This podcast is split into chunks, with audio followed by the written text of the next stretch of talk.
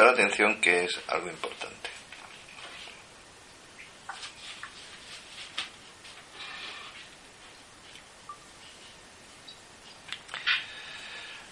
El proceso de, la, de las iniciaciones tiene varias partes,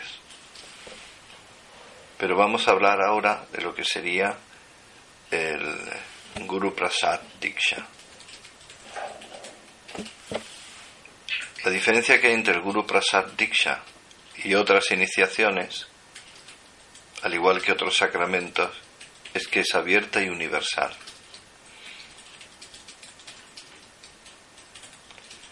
Cada iniciación abre el corazón y tiene una oportunidad para desarrollar la conciencia de la divinidad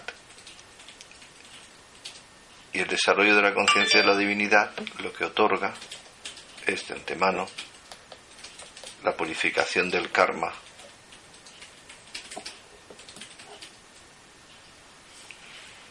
y la paz de la mente. Esos son los objetivos de las vías de oración. Y esos son los objetivos de tomar las dikshas. O entonces, ¿qué es una diksha en sí misma? El inicio de una vía de oración y de acceso a la divinidad para purificar el karma y dar paz a la mente.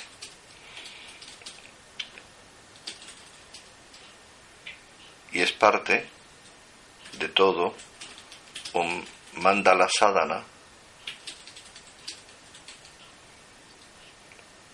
donde todo lo que va a ser el presente y el futuro de la práctica y la vida espiritual de una persona que se inicia en el Dharma védico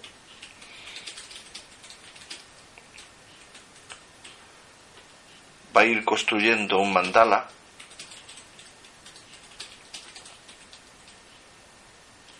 como si fuera un palacio espiritual o un templo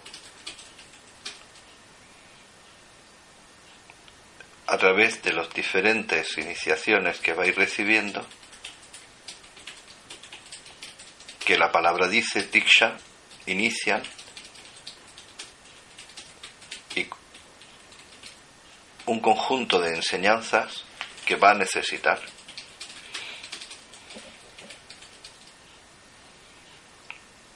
y que van a ser cardinales y magistrales en su vida y que van a ultimar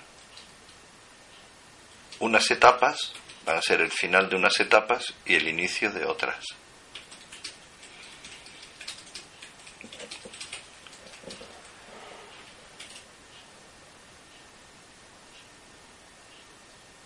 Tienen como elemento cardinal principal como si quisiéramos decirle como clave, como hoy en día se habla un password, el mantra. Y el mantra es una palabra sánscrita que quiere decir liberación de la mente. Libera la mente primero de lo que le hace sufrir de forma inmanente, que es las limitaciones, los pecados, el estrés,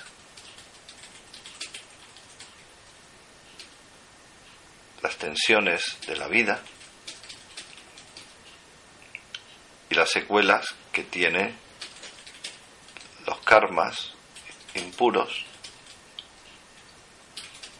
y todo eso contamina la mente. y la libera de esa toxina. Eso le llamamos mala. Mala. Y de una forma trascendente, el mantra libera la mente de una ignorancia cardinal, que es la causa del sufrimiento principal.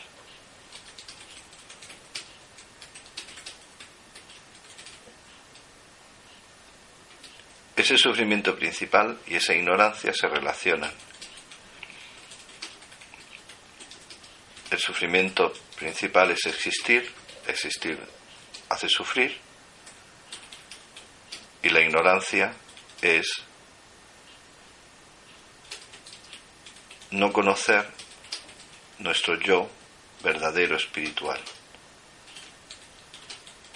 mi vínculo con lo divino como mi verdadera naturaleza que se define conocer al ser, a la divinidad, como mi verdadero ser.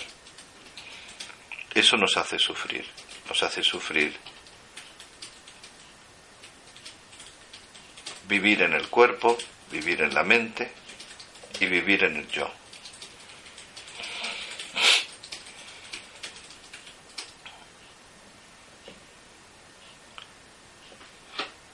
La impureza inmanente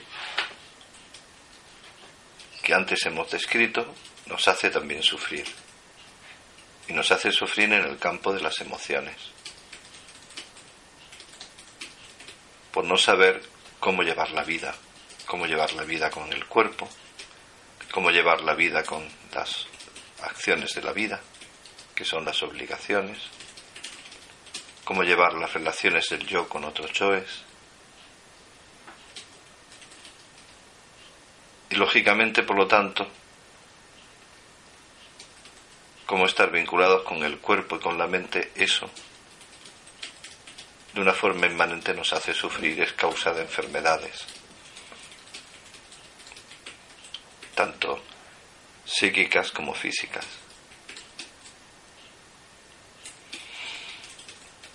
Y nos impide aprender en la vida.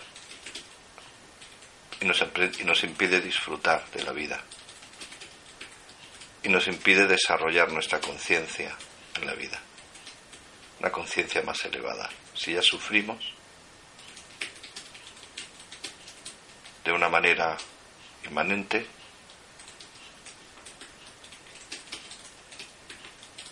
este sufrimiento nos impedirá dejar de sufrir de una forma trascendente. Por eso el Diksha lo que hace es abrir una sadhana con la vía de aprender a dejar de sufrir inmanente y trascendentemente. Y a medida que se va formando el Diksha, perdón, se va formando lo que llamamos el mandala del sadhana.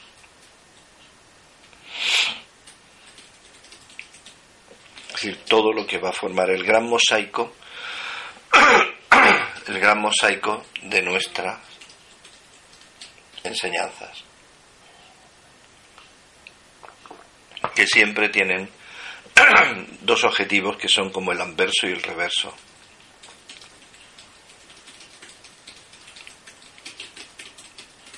de una moneda. Erradicar el sufrimiento y erradicar la ignorancia. o dicho de otra manera, aprender a iluminarnos.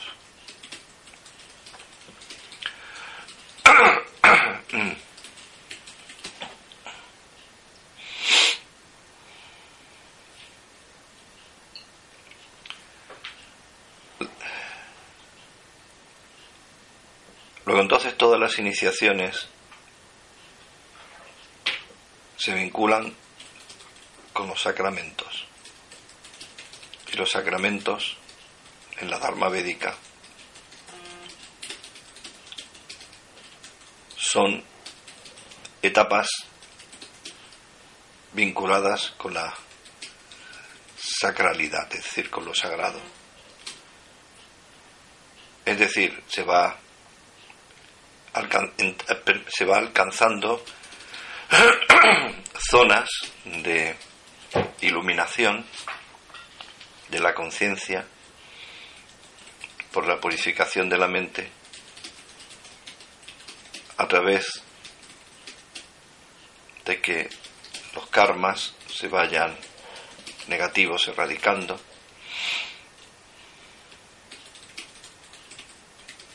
Y se puede entonces ir accediendo a tener oportunidad de aprender el Dharma y vivir el Dharma. Eso se le llama sacramento, es decir, sacramentar la vida, aprender el Dharma y a vivir el Dharma. Eso se le llama sacramento. Es decir, sacramentar la vida, hacerla más sagrada.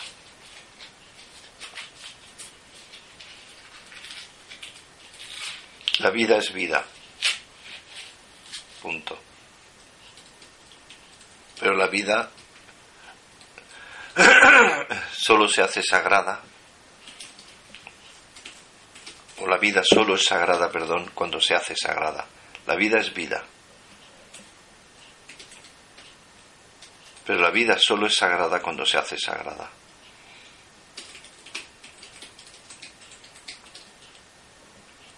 Entonces, hacer la vida sagrada se llama yoga.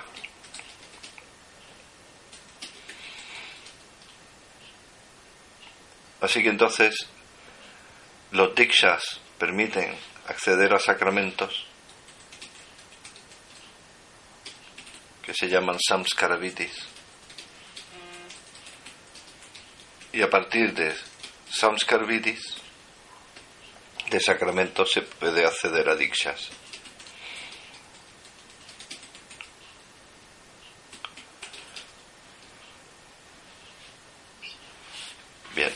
Diksha que ellos, este diksha que, que, se, que todos, que todos los seres humanos pueden acceder, independientemente de religión, que tengan condición,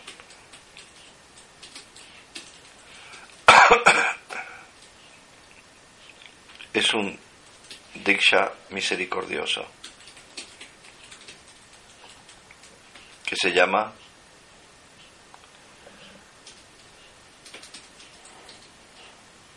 Guru Prasad Diksha.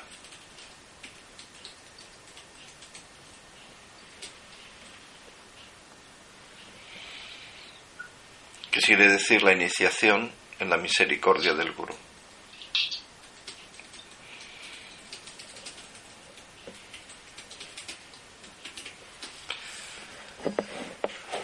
Prasad quiere decir generosa misericordia.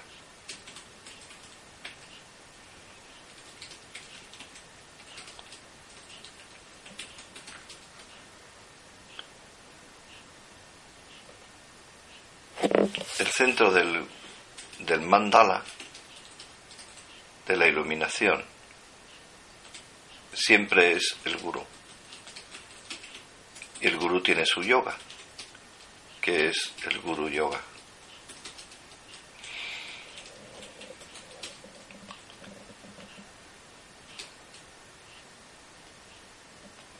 Este mandala está dividido en cuatro partes.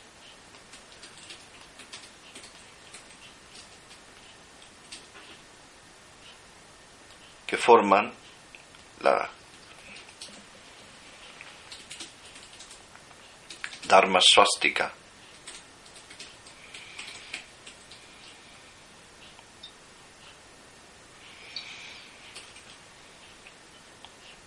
Esta Dharma Swastika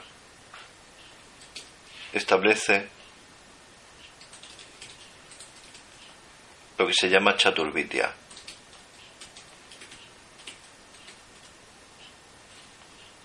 las sabidurías. Entonces, si ahora eres tan amable, queréis dibujar un círculo, y es en ese, dentro de ese círculo dibujáis otro círculo pequeño como a modo de centro. Y entonces, sin, sin cruzar ese círculo pequeño, dentro del círculo grande establecéis una cruz, dibujáis una cruz sin cruzar el círculo pequeño.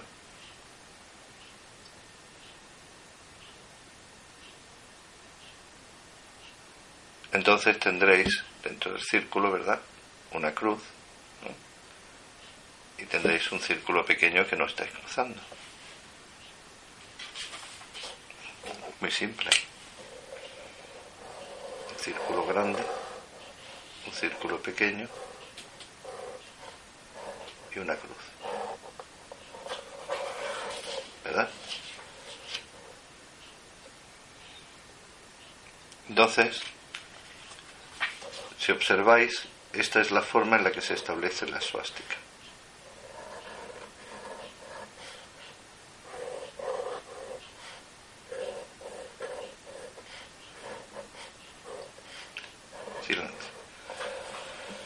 Si, lanzáis, por lo tanto, el arco desde un cuadra, desde un cuadra, desde un cuarto hasta otro cuarto, veréis que eso forma una suástica. Entonces, en el centro está el Guru Yoga y las cuatro vidyas, o las cuatro chaturvidyas, son. Si tomamos la primera, que es, tomamos el primer cuarto, si lo hacemos así, de esta manera, el primer cuarto va como las manecillas del reloj, el segundo cuarto, el tercer cuarto, etcétera. Pues el primer cuarto es lo que llamamos la sabiduría de la acción correcta. Y de esa vidya surge un yoga y un marga, un yoga marga que se llama Karma Yoga Marga. La sabiduría de la acción correcta quiere decir aprender el Dharma, aprender a vivir en Dharma, pensar en Dharma, comer en Dharma, sentir en Dharma.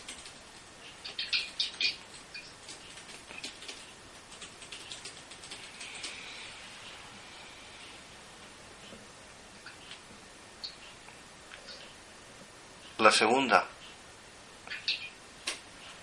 es la vía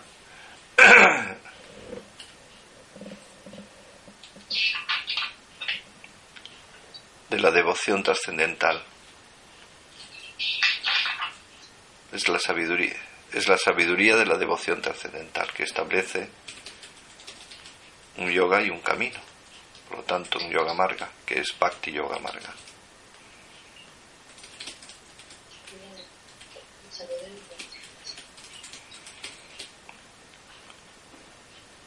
Que es aprender a conocer al ser en el corazón compasivo, desarrollar las cualidades espirituales,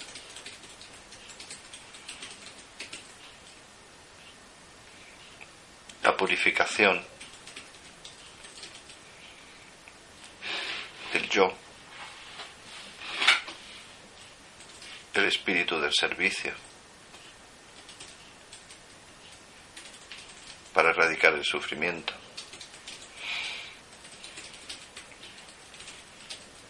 Contactar con lo divino.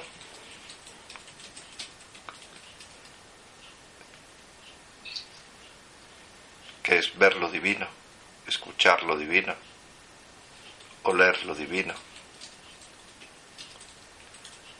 gustar lo divino, tocar lo divino.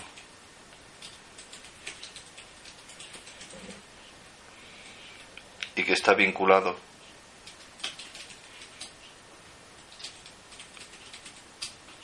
con la sabiduría de la acción correcta, porque quien va poniendo en Dharma su vida, a través del yoga, de la acción, va poniendo a Dios en su vida a través del yoga de la devoción. Por eso la acción correcta lleva a la devoción perfecta. Y la devoción perfecta es la trascendencia. Trascender las emociones. Y eso se le llama devoción.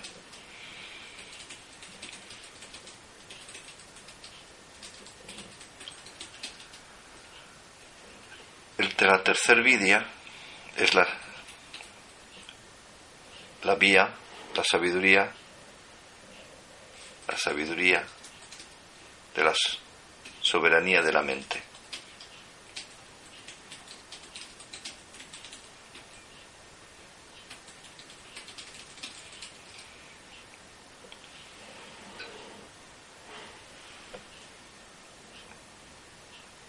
que tiene por lo tanto un yoga y un camino,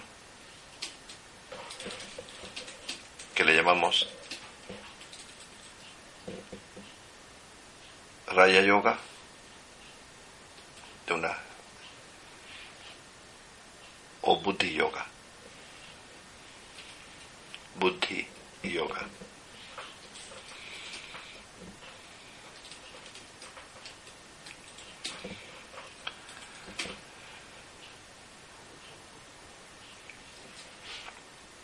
la soberanía de la mente trae paz a la mente.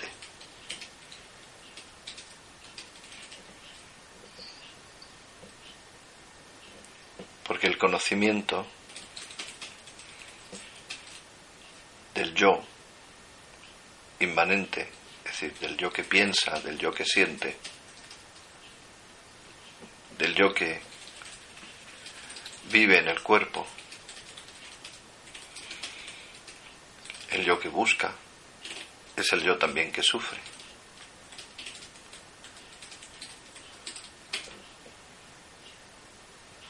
Y hay que educar ese yo para que no sufra. Y en su paz y en su serenidad, entonces pueda conocer la gran verdad, que es la que otorga la sabiduría última, o Jnana Yoga, Marga.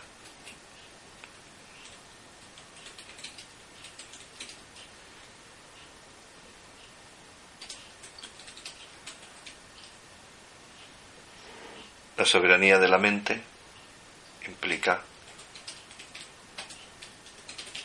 conocer cómo funciona las emociones, los deseos, los pensamientos.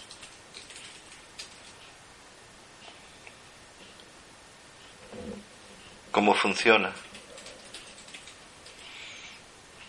la vinculación de la mente con el cuerpo y la acción? Y conocer, por lo tanto, lo que impide la evolución de la conciencia y conocer cómo potenciar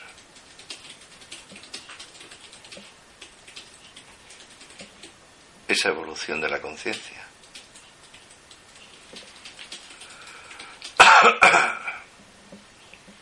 Es el yoga de la meditación. La vía de la contemplación,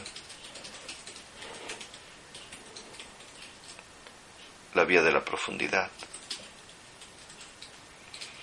Y requiere una comunión con el poder que hay en el cuerpo,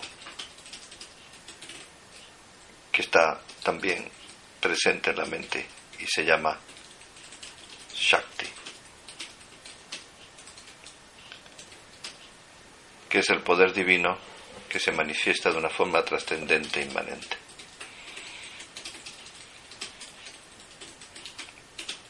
Es el camino del despertar de este poder latente y a su vez siempre activo y presente, que se conoce como Kundalini Shakti.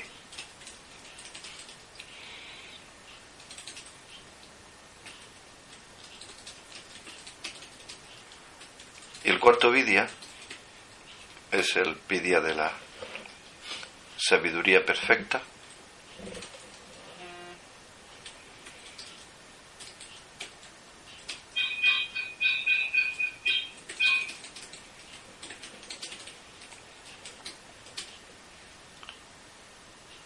que es la conclusión del trabajo dedicado y exitoso de los otros tres sabidurías,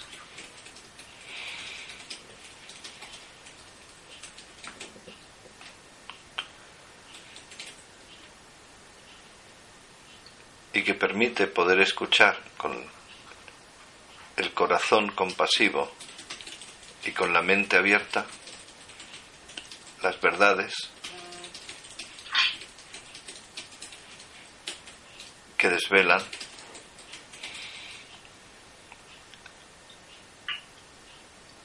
La verdadera naturaleza.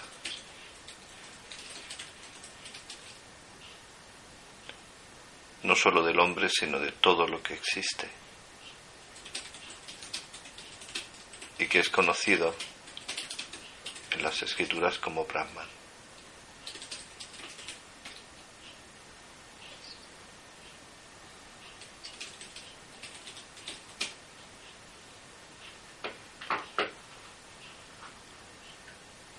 Solo a través de una mente pacificada que sabe cómo dejar de sufrir se puede ir desarrollando la sabiduría iluminativa.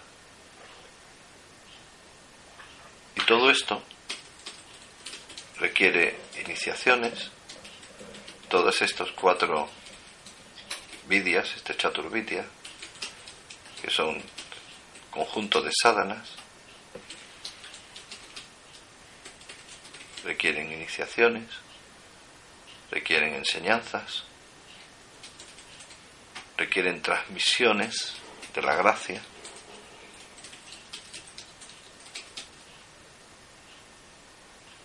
Y todo esto depende del guru,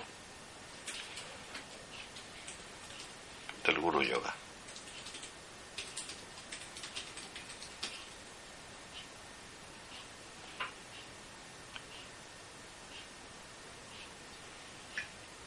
El guru yoga es en realidad ni la quinta, no es ni la quinta, ni la primera de las sabidurías, es de donde se desprende todas las sabidurías.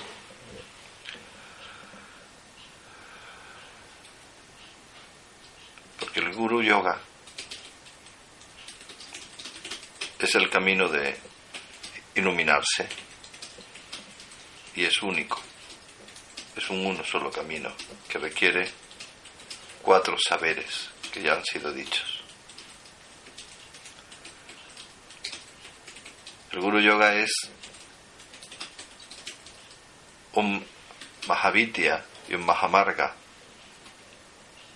Es el gran camino de todos los caminos. En realidad es un Mahu Mahavitya y un Mahu Mahamarga. Mahu Mahavitya Mahu Mahamarga. También se puede decir Parampitya o Parambarga.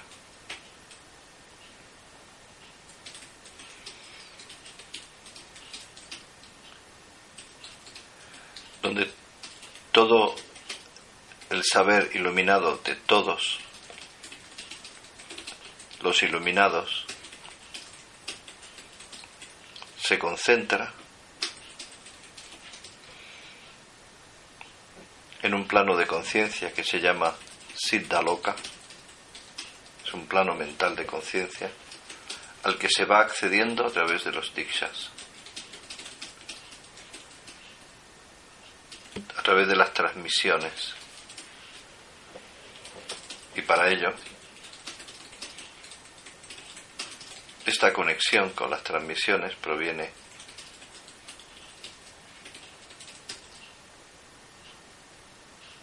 del gurú, que es un vinculador con el Guru Tattva, con elemento iluminador, que es un vinculador con el Sri Guru. Y el Sri Guru es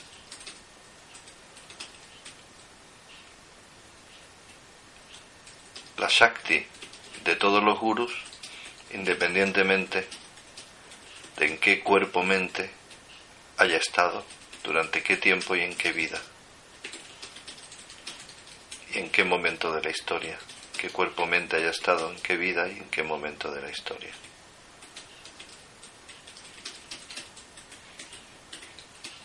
Luego, por lo tanto, en cada yogi que ha servido a su guru, que ha aprendido con su guru,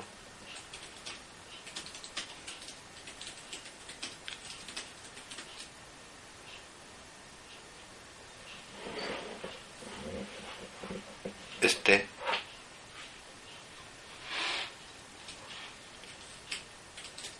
Guru Kripa, esta gracia del Guru, le va convirtiendo en Guru. Y puede entonces transferirla a otros.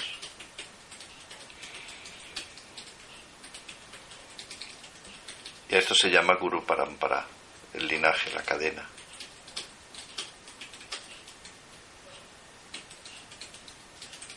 Luego, este Guru Shakti, este poder espiritual la naturaleza iluminativa, trasciende a la persona en concreto, en este momento físico del tiempo e historia con el que nos vinculamos, lo trasciende. Pero evidentemente lo necesita, se necesita que exista en tiempo y la historia para poder vincularnos con él.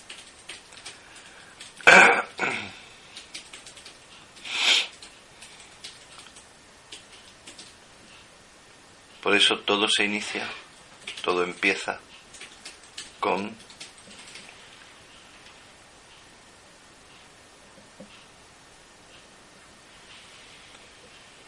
con, entre, con este mantra prashat con esta misericordia, entregando un mantra que es Guru Prasad, que es la misericordia del Guru.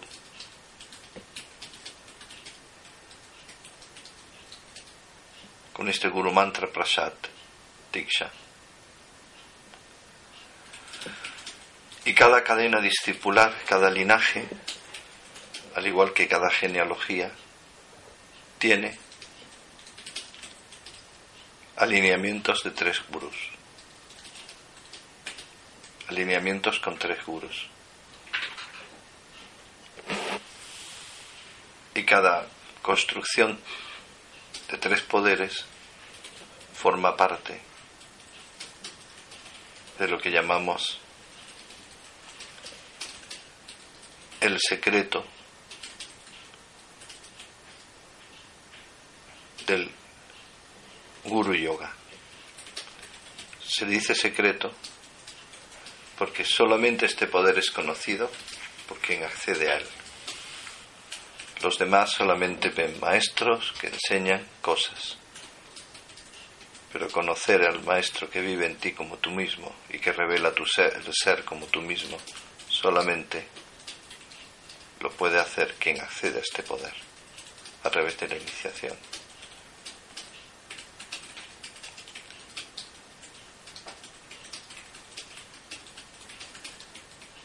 Este poder se hace cada vez más visible y presente a medida que se va realizando la sadhana. Y la primera sadhana que hay que hacer es hacer el mantra, repetir el mantra, rezar, establecer la vía de la oración, que es la vía de la comunicación interior con el gurú que vive en ti. y con él, a través de él, te comunicas empiezas a comunicarte con tu verdadero ser, que es la divinidad.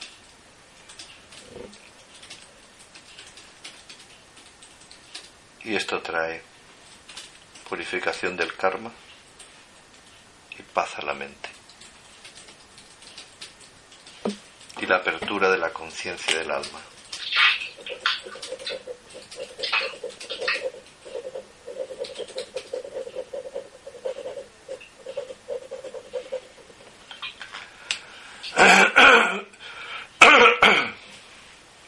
Los están con la práctica. Toda iniciación tiene un compromiso. Decir que no hay compromisos es ridículo. Pero son compromisos que se activan y se desactivan a voluntad propia. Entonces, uno quiere rezar, reza. Reza, tiene beneficio. No reza, no tiene beneficio. Perjuicio, el dejar de tener el beneficio. Esto es importante que acabo de decir.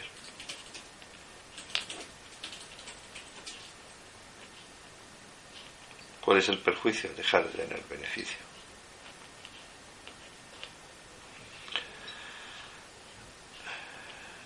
Obviamente al recibir esta diksha, pues uno tiene la oportunidad de seguir recibiendo dikshas dentro del linaje, dentro de la familia espiritual. Y seguir recibiendo el guru Shakti de los gurus del linaje. Otros compromisos con el linaje, los que uno quiera tener.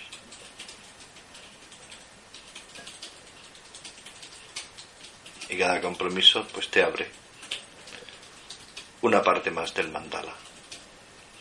Te da acceso a una porción más del conocimiento. y uno va fijando las vinculaciones.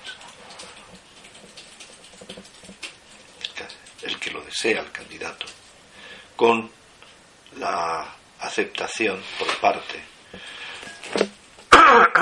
parte de los acharyas, de los maestros del linaje, todo bajo la guía del gurú. Siempre hay un gurú, como mínimo, un gurú principal, como mínimo. Entonces, esta primera iniciación es la iniciación maestra, que, aporta tener acceso a la Shakti del Guru Ratna, de la joya del Tri Guru Ratna, de los tres gurus valiosos, Tri Guru Ratna. Y el guru principal de ese Tri Guru Ratna cuya Shakti es suprema y por el cual la misión existe de difundir el Dharma para erradicar el sufrimiento. Es Baba Das o Babaji.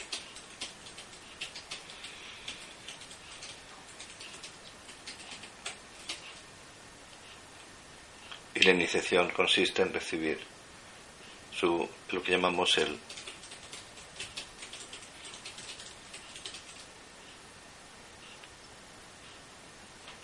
el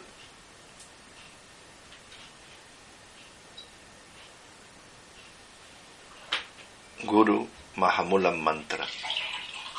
Guru Mahamulan Mantra.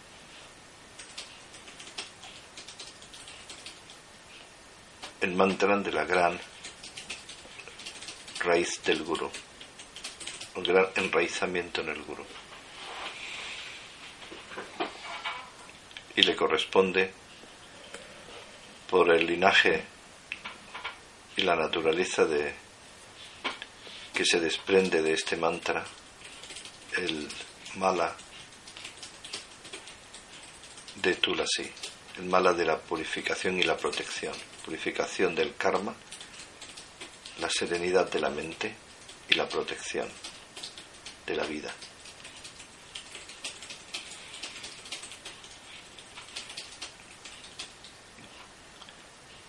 Este tulasi mala está hecho de una planta sagrada medicinal para el cuerpo y la mente, y gran protectora frente a los malos espíritus, que se llama Tulasi.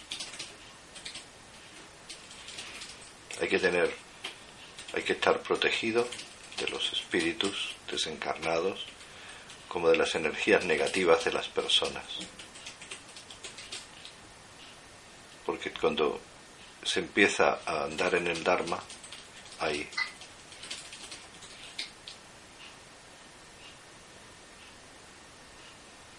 más sensibilidad hacia la negatividad, pero también hay muchas personas demoníacas que quieren impedir este consciente e inconscientemente nuestro caminar en el Dharma.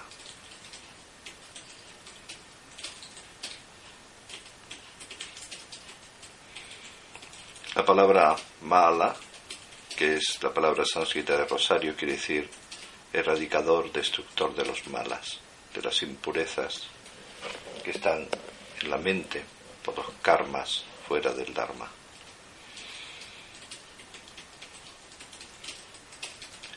Tiene 108 matras y un sumeru. Cada uno de estos matras corresponde a un nadi o un canal espiritual donde la energía psicofísica y espiritual.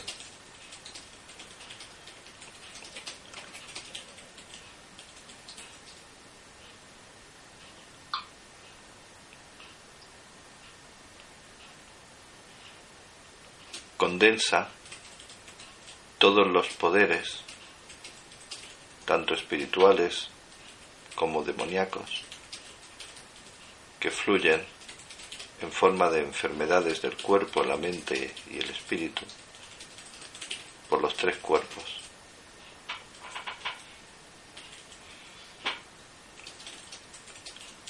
Y que confluyen en el Anahata Chakra, el chakra del corazón compasivo.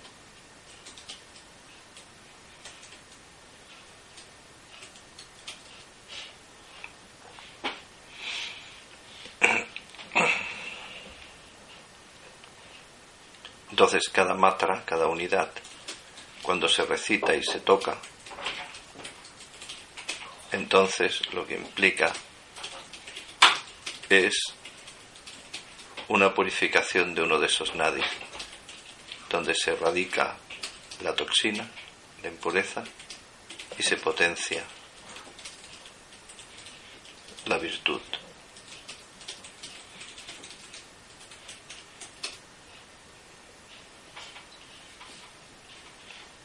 Esta purificación de la toxina y erradicación de la misma y potenciación de la virtud se llama siddhi, el poder espiritual. Luego, a medida que uno recita más el mantra y hace más ondas de 108 repeticiones del mantra, va obteniendo más purificación de la mente y del karma y va abriendo más su conciencia espiritual. Por eso hay que hacer muchas rondas, muchas, de mantra yapa, de repetición del mantra.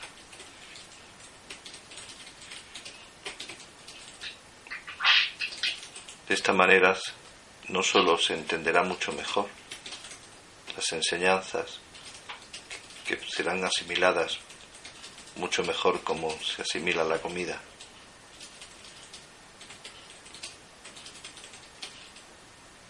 sino que también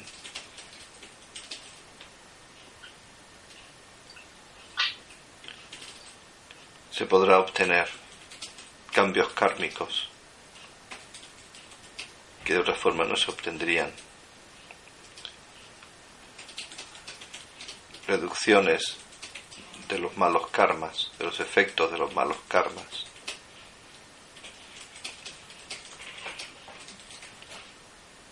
Modificaciones del destino.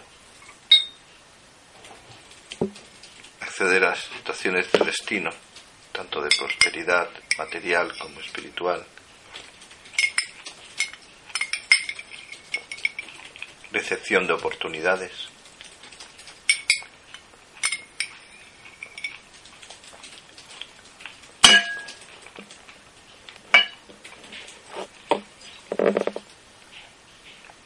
que otra forma no se daría en la vida. Porque a través del mantra yapa se purifican los lastres de las vidas anteriores y se puede avanzar.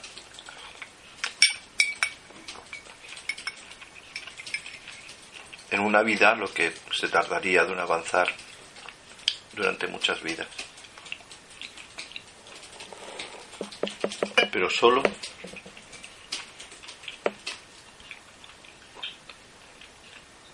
si se hacen muchas rondas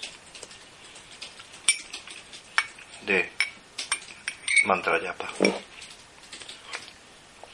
Si se hacen pocas, el beneficio es muy escaso.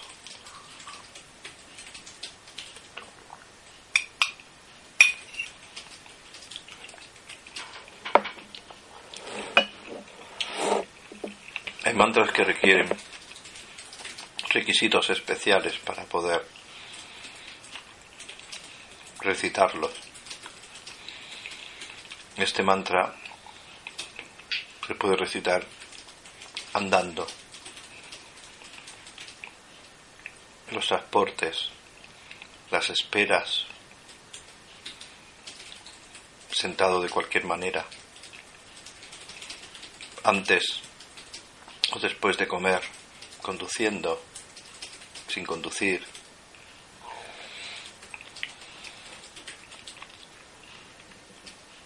no requiere ningún estado físico especial.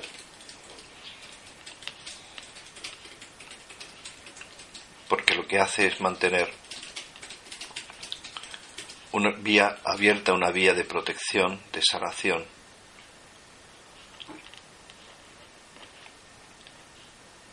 Con el principio del gurú, con el Sri Guru, con el gurú de todos, con el gurú iluminador, que siempre está en nosotros, con el gurú interior, que se manifiesta en los maestros que nos enseñan, que en nosotros, a medida que vamos, en nosotros, a medida que vamos aprendiendo lo que los maestros nos enseñan.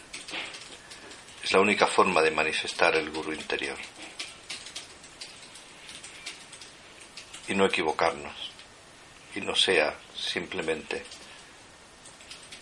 el ego falso, inmaduro, quien nos engañe. Lo que el Bhagavad Gita llama el Atman como enemigo.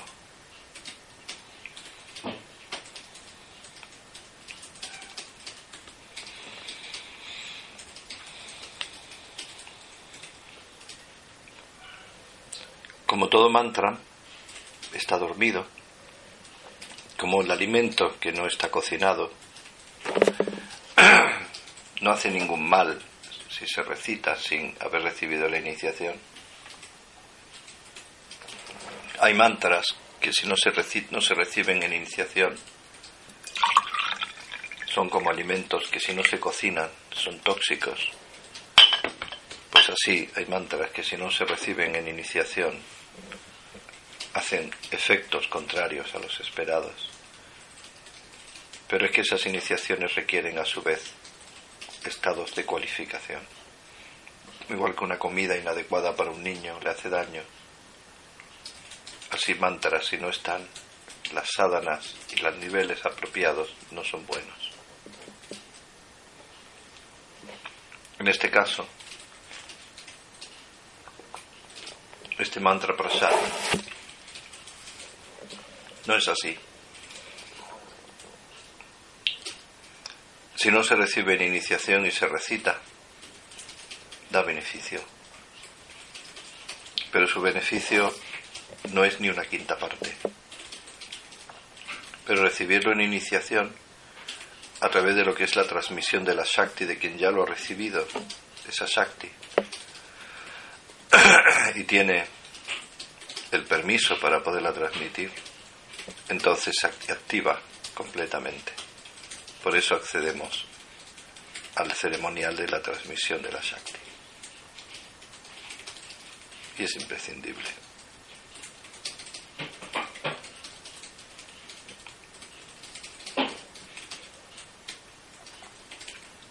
Este Mahamulan Guru Mantra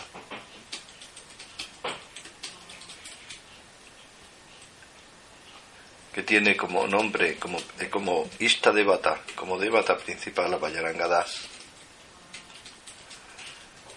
tiene como elementos una serie de palabras que forman parte de su estructura, que cada una de ellas es como un nutriente para el alma como un nutriente para el cuerpo y la mente, para el equilibrio del cuerpo y la mente. y tiene que ser repetido, bien pronunciado, ya sea mentalmente, ya sea moviendo los labios, es decir, musitado, moviendo los labios, aun cuando no se emita sonido alguno. Y ya sea audiblemente en el tono de la voz, en el volumen de la voz deseado, ¿no? desde muy bajito hasta, hasta muy alto. Pero tiene que ser pronunciado siempre bien y hay que tomar el espíritu de la conciencia, es decir, del entendimiento de lo que quiere decir, de lo que viene a significar. Porque la literalidad no es fácil fuera del sánscrito, pero uno tiene que entenderlo y saber devocionalmente lo que está queriendo decir y ya después se produce una comprensión simultánea emocional que no hace falta tener que estar siendo al principio más consciente.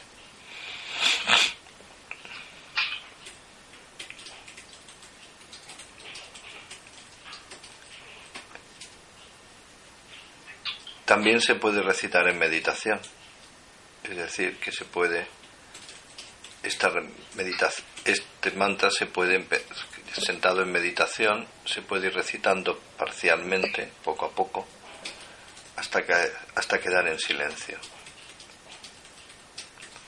Pero esto, cuando se hace meditación, que se llama mantra dhyana, no sustituye el hacer las rondas de mantra yapa con el mala, porque son dos procesos distintos. El mantra yapadiana es para purificar y proteger y abrir la conciencia.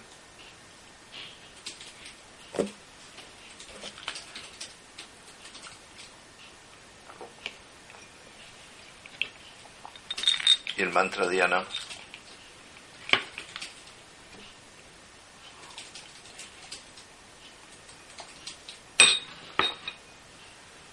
es para fijar la mente en Brahman. Fijar la mente en Brahman, la mantra Diana. Es decir, es para abrir, para establecer la iluminación.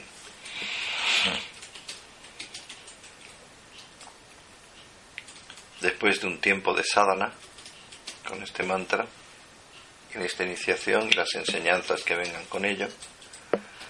Todo esto depende del vínculo del iniciado que quiera tener con su aprendizaje y sus maestros.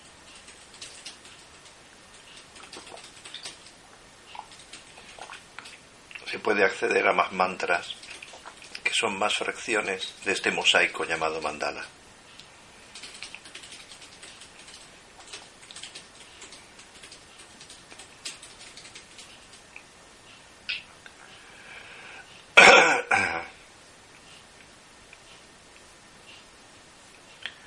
Significado de este mantra ya se enseña en el momento previo de la iniciación.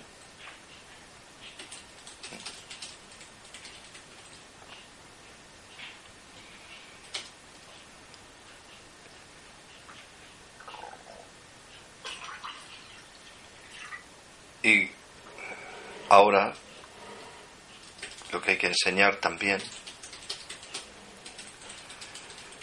es cómo usar el mala. Los 108 mátras, que ya hemos dicho lo que son, y el sumeru, que es la parte cardinal, es el que va concentrando en él toda la carga de Shakti que va quedando en el mala. Y es tiene que estar siempre dirigido hacia la Nahata Chakra, hacia abajo, el Sumeru, por eso es importante que no esté taleado nunca el, mal, el mala. y representa al eje con el guru.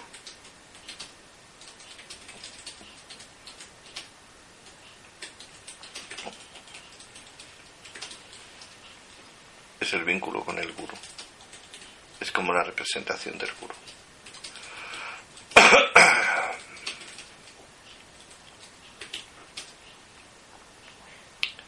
El hecho de que no se traspase implica las secuencias de la vida, nacer y morir. Donde se nace, donde se muere, se nace. Por eso no se traspasa. Y al mismo tiempo es para crear un movimiento de fuerza que si fuera sostenido y circular, entonces no sería no sería válido para la vida, porque la vida, la, vida tiene un sístole y un diástole. Si hubiera un movimiento continuo de corazón, ya no habría vida. Tiene que haber intervalos. Entonces, por eso se empieza y donde se termina se vuelve a empezar. Y eso a su vez mantiene, parte que mantiene el intervalo, mantiene la atención y la conciencia evitando la rutina.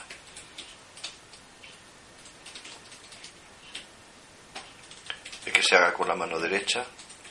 La razón es, dado que existe la polarización de la energía como de la conciencia, de lo divino, demoníaco, lo bueno, lo malo, lo positivo y no positivo, se tiene que trabajar con una parte del cerebro para crear un, un estado de cognición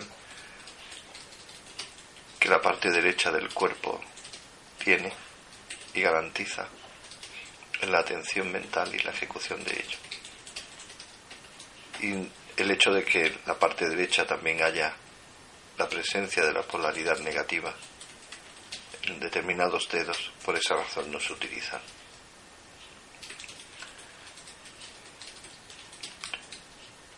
Hay que tener unos, eh, unos cuidados con el mala, no dejarlo en sitios inapropiados para que no se contaminen, que no sean tocados por otras personas no entrar en el baño con ellos. hay que purificarlo mínimamente con un poco de devoción y devoción. pues poniendo un poquito de agua, recitando el propio mantra. Y si se rompe, pues pedir la sustitución del mismo o la reparación del mismo.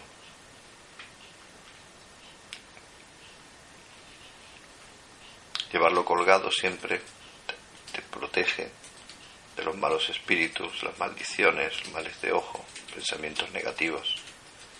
Es muy importante esto, pero también te ayuda a mantener tu carga de energía espiritual. Contra más rondas hagas, más carga tendrá tu mala y más te ayudará en todo, en todo hasta equilibrios físicos, como medicina.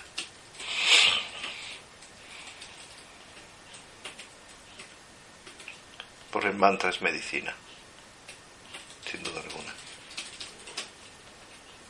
Es una pena que quienes acceden al mantra diksha, estas medicinas, no las usen después, cuando se está enfermo de tantas cosas.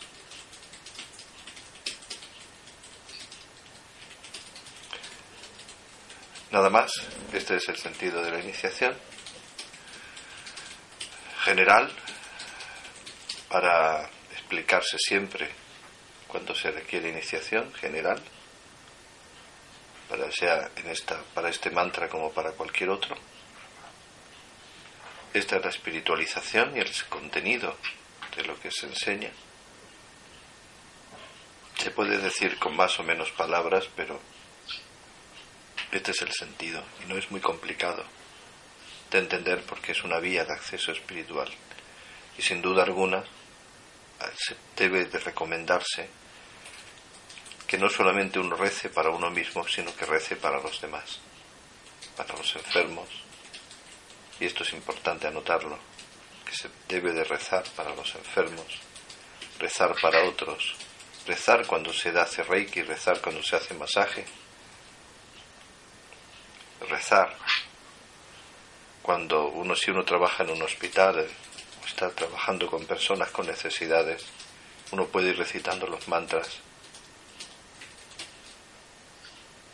rezar para unas personas que necesitan medicación, rezar en silencio, utilizando este mantra. Es muy provechoso y es importante escribirlo, anotarlo, para no olvidarlo y así recomendarlo. Al igual que invitar a otros hacer oración.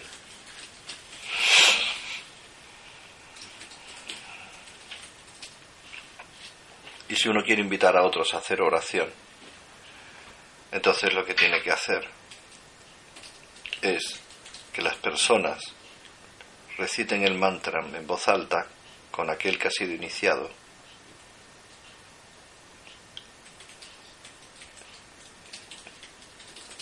Y si no tienen rosarios, pues entonces inicialmente lo pueden hacer sin rosario pero no es bueno, se pueden tener rosarios generales, rosarios de uso para muchos, se pueden comprar malas y tener malas para que las personas lo usen y después se purifican, que no son malas personales. Pero todo lo que tenga que ser mala personal, e incluso este mantra hecho personalmente, recibirlo personalmente, aun cuando ya dicho las personas lo pueden repetir sin iniciación, si quieren. Pero si quieren acceder a la plena potencia de este mantra y al mismo tiempo abrirse a un mandala de conocimiento, siempre es bueno acceder a la iniciación y esa iniciación se puede hacer, se hace escuchando principalmente el mantra de los de parte de los iniciadores. Así como marca las escrituras. Hay mantras que requieren otros requisitos luego no se podrían hacer por internet, pero quien quiera se puede hacer por internet. Es decir, internet me refiero, ya sea por audio o por vídeo. Audio-vídeo. Y como siempre, pues en cuanto se pudiera recibir el contacto, el toque, pues entonces ponerlo en posición de manos en cuanto se pudiera hacer, que no no lo han recibido por internet, pues lo pudieran hacer. En posición de manos forma parte de la iniciación. Pero la iniciación se puede dar parcial. Entonces todos los que han recibido este mantra, no otros mantras, pero este mantra sí está dentro de esa categoría, pueden compartirlo con otras personas, pero estas personas deben de repetirlo con ellos. Lo pueden repetir si quieren después en sus casas, lo pueden hacer ellos mismos, pero la iniciación es fundamental. Pero todo este mantra es pura misericordia. Si al mismo tiempo establecen un altar en su casa con las fotos de los brus y ponen una velita cada cierto tiempo y un poco de agua la encienden todos los días, la velita, ponen un poco de agua limpia y ponen al menos una flor. Entonces esto ayudará a establecer el vasto, Shakti de la casa, lo cual será importante. y esto es recomendable, tener su altar personal. Si también se hace mantra, se reza teniendo este mini altar o este altar grande como uno quiera presente durante el rezo más todavía. Invitar a otros que también lo tengan es también muy importante. Como es la entrada y la apertura para todo, pues la entrada y la apertura para todo es generoso y no tiene más requisitos que la generosidad, que, la, que, las ganas, el interés y la generosidad para con otros también. Recomendamos muy mucho que se rece con otras personas también, juntar los rezos. Y sin duda alguna, cuando ya se tenga la, la, purificación, tenga la purificación suficiente y se tenga la bendición kármica, acceder iniciaciones superiores. Claro está. Igual que rezar con los maestros. Los mantras se van cargando de la Shakti y de los gurus cuando se reza con ellos. Y los mantras se potencian. Por eso es importante rezar con los maestros.